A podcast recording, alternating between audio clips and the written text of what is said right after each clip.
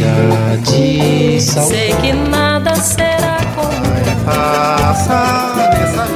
A Rádio Senado apresenta Curta Musical.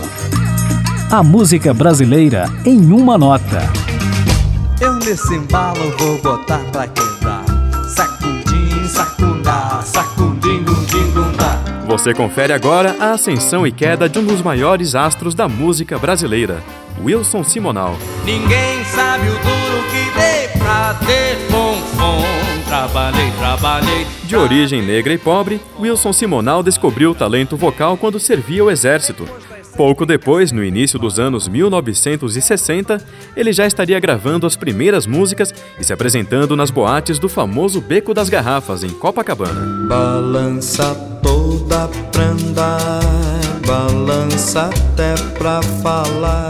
Com um repertório sofisticado, numa linha próxima do jazz e da bossa nova, Simonal conseguiu reconhecimento. Mas o sucesso do cantor subiu alguns degraus quando ele deixou seu trabalho mais popular e acessível, um estilo que ficou conhecido como pilantragem. Eu era neném, não tinha talco. Mamãe passou açúcar em mim. Além do incontestável talento musical, Simonal era um verdadeiro showman. Com carisma e domínio do público, ele comandava a plateia e fazia todo mundo rir, cantar e dançar, tanto nos shows quanto nos programas que apresentava na TV. Agora eu vou começar. Agora eu vou divertir. Olha, eu vou deixar cair.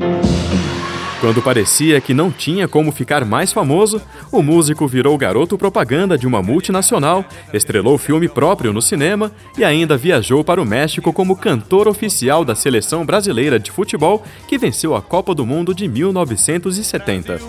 Há quem diga que na época Simonal era tão popular quanto Pelé. Olha o sambão aqui, é o país do futebol. Pois é. E foi no auge do sucesso que o músico começou a ser notícia também nas páginas policiais, após mandar torturar seu ex-contador com a colaboração de integrantes do DOPS, o órgão repressor do regime militar.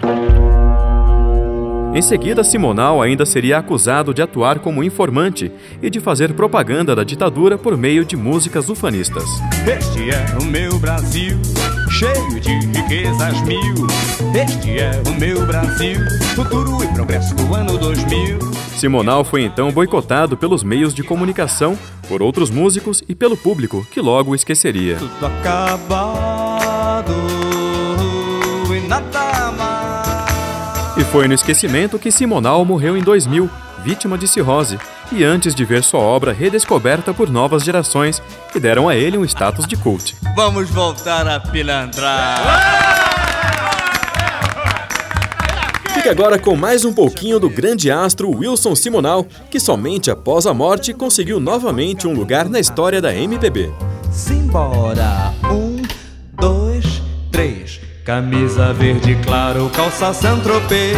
E combinando com carango todo mundo vê.